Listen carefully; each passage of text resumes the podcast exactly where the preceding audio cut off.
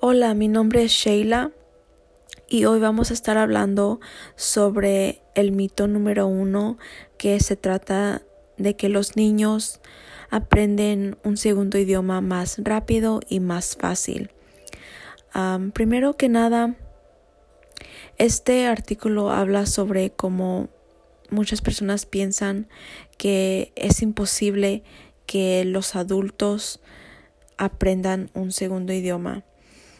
Yo creo que eso no es verdad porque muchos adultos aprenden un idioma fácil y rápido. Yo creo que depende mucho de la persona. muchos dicen que los niños aprenden más rápido y más fácil por el periodo donde, en donde están, que se llama el Critical Hypothesis Period, donde en este periodo sus cerebros son más flexibles. La verdad yo creo esto. Yo no sabía que había una polémica con esta idea. No sabía que había duda de que esto, si esto era verdad o no. para mí tiene mucho sentido porque los niños es impresionante que tan rápido los niños aprenden un idioma porque desde que están en el vientre ellos están escuchando las voces de sus mamás, aprendiendo lo que están diciendo y desde ahí cuando nacen ellos siguen aprendiendo, todo lo absorben como esponjas y es impresionante que a la edad de no sé, dos años, ellos puedan comunicarse con otras personas sin usar palabras porque saben que la comunicación es nomás transmitir un mensaje a otra persona y el entender lo que la otra persona está diciendo. Entonces los bebés entienden lo que la otra persona está diciendo y aunque no puedan hablar con palabras, ellos saben cómo comunicarse también con esa, con esa persona. Si un niño quiere decir que quieren más comida, no necesitan que usar palabras, pueden usar sus manos o como los bebés hacen, ellos se comunican con llorar. Lloran por un cambio de pañal, lloran por que tienen hambre, esa es su forma de comunicación. Entonces, eso es lo que creo que, que es impresionante de los niños, que tan chiquitos ellos puedan entender un idioma aparte de su primer idioma y comunicarse con otra persona con ese mismo idioma. Eso es lo que en realidad es impresionante um, sobre los niños y la adquisición de un segundo idioma o una segunda lengua. Um, lo que sí es verdad para todos es de que con un idioma lo más que se practica, lo más que se aprende.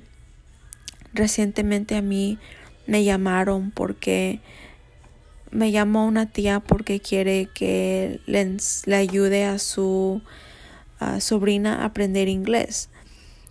Ella viene de México y ella dice que ella eh, aprendió inglés en México. Ah, sin embargo, el inglés que se usa aquí es diferente del inglés que le enseñan en México. Y la razón por eso es de que en México nadie en realidad está forzado de usar el inglés. Um, entonces cuando vino aquí la muchacha trató de traducir a lo que una señora le estaba diciendo a su tía y ella no supo qué estaba diciendo, no supo cómo traducir esas, esas palabras que estaba diciendo la señora. Entonces yo le mencioné a ella que hizo una muy buena decisión venir a los Estados Unidos a aprender inglés, porque aquí es donde se va a forzar a usar el inglés. Y aunque lo aprenda en México, nadie lo está forzando de usar el inglés allá porque todos hablan español y la mayoría de las personas en México no van a entender el inglés porque ese no es el idioma mayoritario en México. Aquí en los Estados Unidos sí lo es. En, en las tiendas, por ejemplo, si va a la tienda y um, quiere hablar con la cajera o algo, o la cajera le dice algo, ella va a tener que aprender cómo responderle y cómo entenderle. Eso es lo que quiero decir con lo que que lo más que lo practicas, lo mejor aprendes. Igual con cualquier otro idioma, una persona de aquí que quiera aprender español, probablemente no va a aprender el español tan bien aquí de como lo aprendiera en México. o si yo quiero aprender francés, lo puedo aprender aquí, pero me serviría mucho más si fuera a Francia a aprender el inglés porque allá ese es el idioma que se espera que todos hablen y me voy a encontrar en una posición donde ah, voy a estar forzada a usar ese idioma. igual con esta muchacha y hizo muy, buen muy buena decisión venir aquí para aprender ese idioma en una situación en el salón con maestros, el artículo dice que los maestros no deben que esperar mucho de los estudiantes, no tienen que esperar de que haya que haya tanta avance en el idioma de los niños. Pero yo creo que los maestros en un salón donde están niños aprendiendo un segundo idioma, es muy importante que tengan esperanzas altas para sus estudiantes, porque lo que un maestro piensa de los estudiantes, ellos también lo van a pensar. Si un maestro piensa, esos estudiantes no van a aprender nada, no saben nada, no les puedo enseñar nada, no van a aprender a leer, no van a aprender un, este segundo idioma, los niños también van a aprender eso de que no pueden, de que no pueden estudiar, no pueden leer, no pueden aprender un segundo idioma.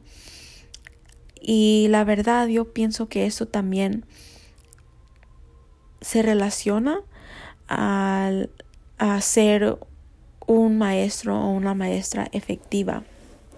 Los maestros efectivos tienen esperanzas altas para sus estudiantes.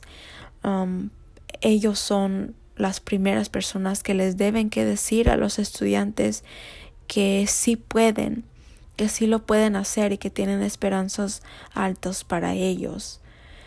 Um, yo creo que hay belleza en que los niños no sepan técnicas o estrategias de memorización, porque de esta manera los maestros pueden enseñarles tácticas, técnicas y estrategias que sí puedan usar, porque los niños no tienen nada a qué referirse anteriormente, no tienen sabiduría anterior de qué decir o para que ellos digan esto a lo mejor sí puede servir o esto a lo mejor no.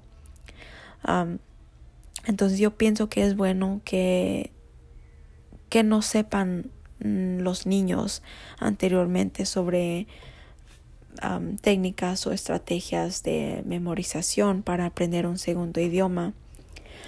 Y con lo de el cometer errores también pienso que es perfecto en un salón porque los maestros les pueden enseñar a los niños que es normal cometer errores, que hasta ellos mismos cometen errores y así los niños aprenden que es perfecto cometer errores y no van a sentir esa vergüenza de la que habla este este artículo en hablar en frente de otras personas y cometer errores.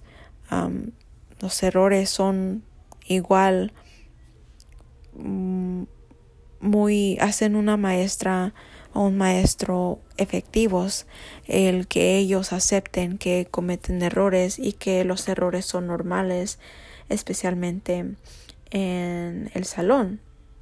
Un salón una clase debe que tener un ambiente donde no se juzga especialmente a los niños que están aprendiendo un segundo idioma y ellos deben saber eso y no sentir esa vergüenza de la que este artículo habla.